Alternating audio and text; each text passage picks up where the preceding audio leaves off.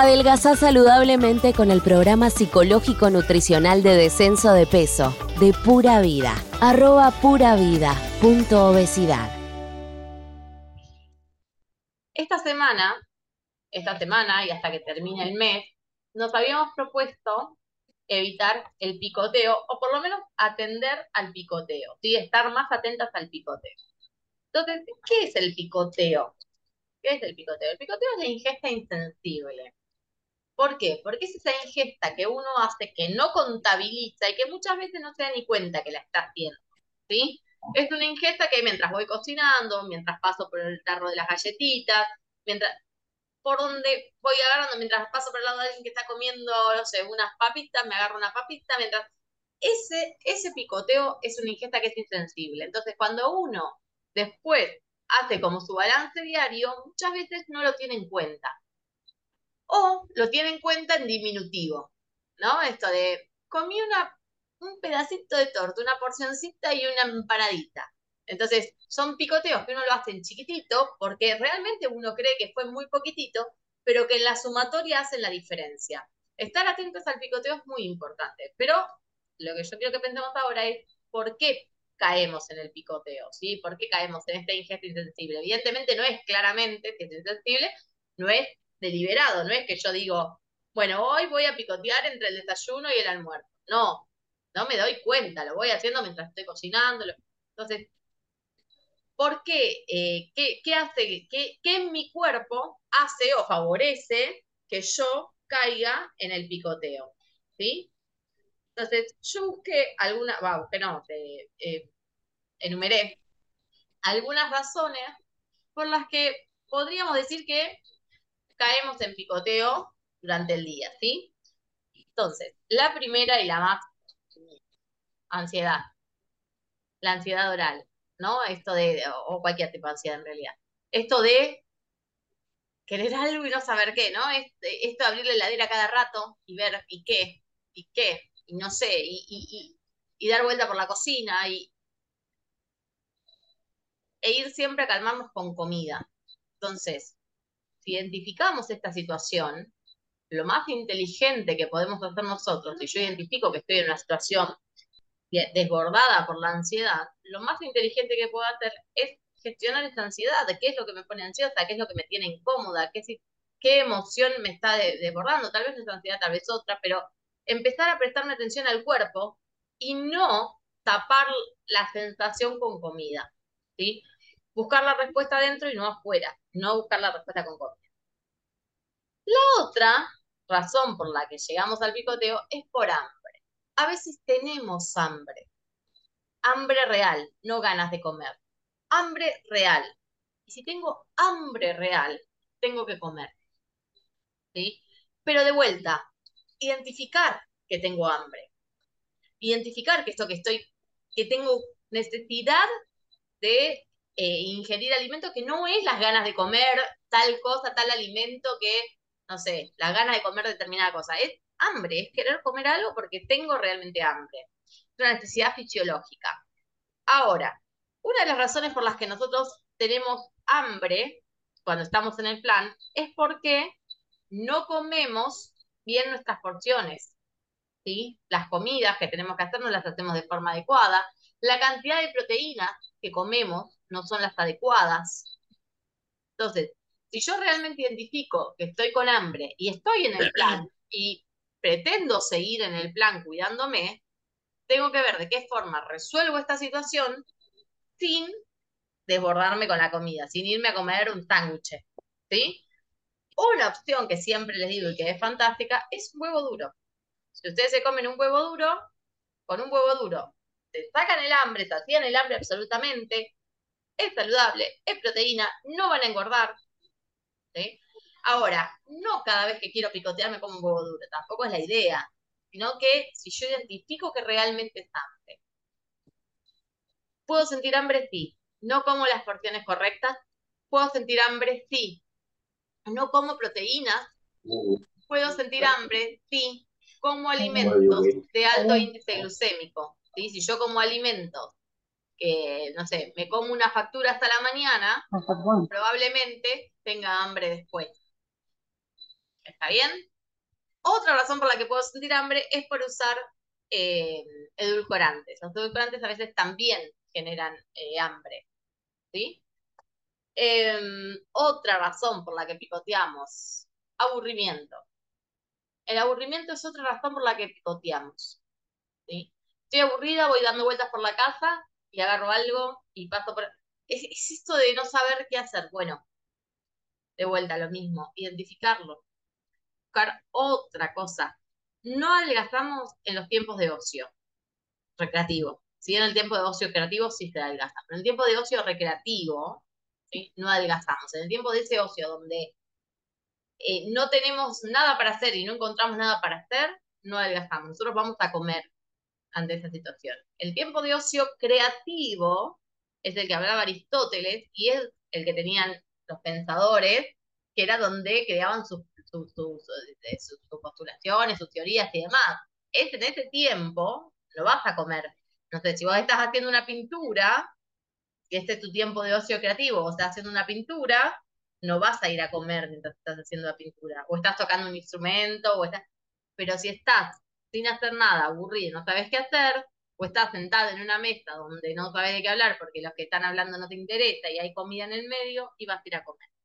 Eso tiene que ver con que me aburro y tiene que ver con una ansiedad que es ansiedad social, que te, si ustedes prestan atención, lo ven un montón en la gente, que es que cuando está reunida en grupos, cuando habla, habla, pero cuando deja de hablar, empieza a comer y a comer y a comer y a comer.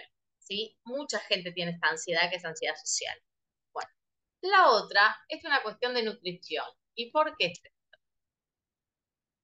Porque muchas veces el cuerpo, nosotros tenemos, podemos llegar a tener carencias de algún tipo de vitaminas, minerales, algún tipo de nutrientes. Y esa carencia, el cuerpo intenta, inteligentemente, claro, intenta eh, calmarla o, abastecerla con comida. Entonces nos pide que comamos. ¿Cómo evito esto? Y bueno, comiendo variado, evito esto. Comiendo variedad de frutas, variedad de verduras, variedad de carnes, variedad de legumbres, comiendo variado. Así evito el caer en esta necesidad de comer eh, de, comer para cumplir ciertas necesidades nutricionales, porque las cubro desde la comida. ¿sí? Pero para eso hay que comer variado, no siempre lo mismo. ¿Qué significa? No voy a comer todos los días, no voy a tener un chef en casa que todos los días me cocine, pero tampoco voy a comer durante un mes tomate. ¿Sí? Puedo comer tomate una semana porque compré tomate y se me estropea, otra semana compraré, eh, no sé, tauchas, otra semana compraré zapachito, otra semana eh, tener como la, capacidad de, hacer el, eh, digamos, la variación en la comida, ¿sí? Para tener todos los nutrientes. Porque si no, aparte, si no tenemos los nutrientes, si no tenemos los micro y macronutrientes que necesita el cuerpo, las células no van a poder trabajar en la transformación de la grasa en energía. Y entonces necesitamos esos nutrientes, necesitamos que nuestras células estén bien nutridas para que hagan su trabajo como corresponde. ¿Okay? La otra razón puede ser la sed.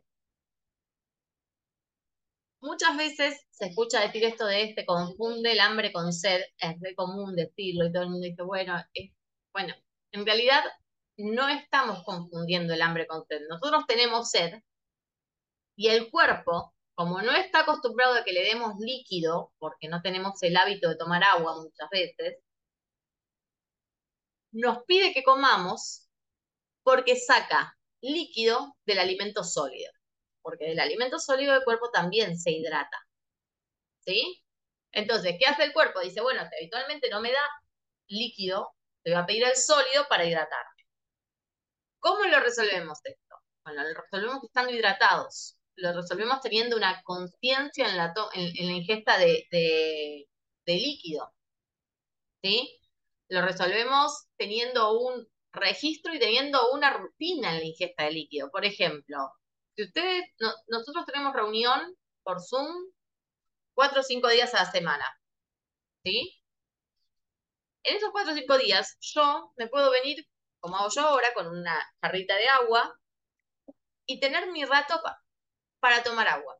yo trabajo, no sé, trabajo en la computadora, bueno, a la mañana, cuando trabajo en la computadora, me llevo mi jarrita. Sistematizar la toma de líquido, ¿sí? Para asegurarnos, porque naturalmente por ahí no estamos acostumbrados a tomar el agua. Bueno, sistematicémoslo, sistematicemos la toma de líquido para asegurarnos que vamos a tener el líquido que necesitamos y vamos a estar hidratados, ¿sí? Y ahí vamos a recuperar la señalización de, ante la sed, buscar el líquido y no la comida. ¿Sí?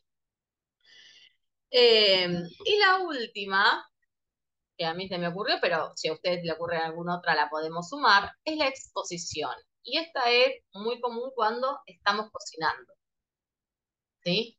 Cuando estoy cocinando, la exposición no solo visual, sino la exposición eh, de los olores, em, de, los ruidos, de los, todo eso que, que nosotros vamos recibiendo, toda esa información que vamos recibiendo, nos lleva a comer, a picar, a agarrar un pedacito y probar. Bueno, tenemos que tratar de eh, interceptar esas, estas señalizaciones o, esas, o esas, eh, esa exposición. ¿Cómo? Bueno, si estoy cocinando eh, y el olor me puede, bueno, si estoy cocinando y el olor me puede, me pondré un, un chicle de mentol o, o, me lavaré los dientes con menta o me haré un buche con enjuague bucal ¿no? Como para saturar vías gustativas, vías olfativas y no tener esta cuestión del olor. Eh, no sé, si, estoy en una reunión y trataré de no sentarme frente a la comida, que para mí es difícil de sostener y miré para otro, trataré de evitar la situación. Digo, tratar de ser responsable de lo, a lo que nos exponemos. Y no es solo con la visión, no es solo con la visión, incluso cuando, miren, incluso yendo a, un restaurante, los ruidos son propios de un restaurante y nos llevan a comer. El, el bullicio, el ruido de cubiertos, son propios de un restaurante. Si ustedes acá posáramos sonidos, por ejemplo, el sonido grabado de un restaurante, ustedes identificarían claramente que estamos hablando de un restaurante.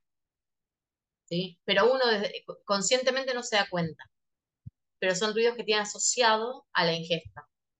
Entonces, tratemos de ser cuidadosos en eso, en, en, en lo que me expongo, ¿sí? ¿Qué significa? ¿Voy a quedarme abajo de la mesa encerrada en mi casa todos los días? No, no significa, significa que habrá cosas que podré exponer, eh, que podré evitar exponerme, y hay cosas a las que no me puedo evitar exponer, pero tengo que ser consciente de que me estoy exponiendo, ¿sí?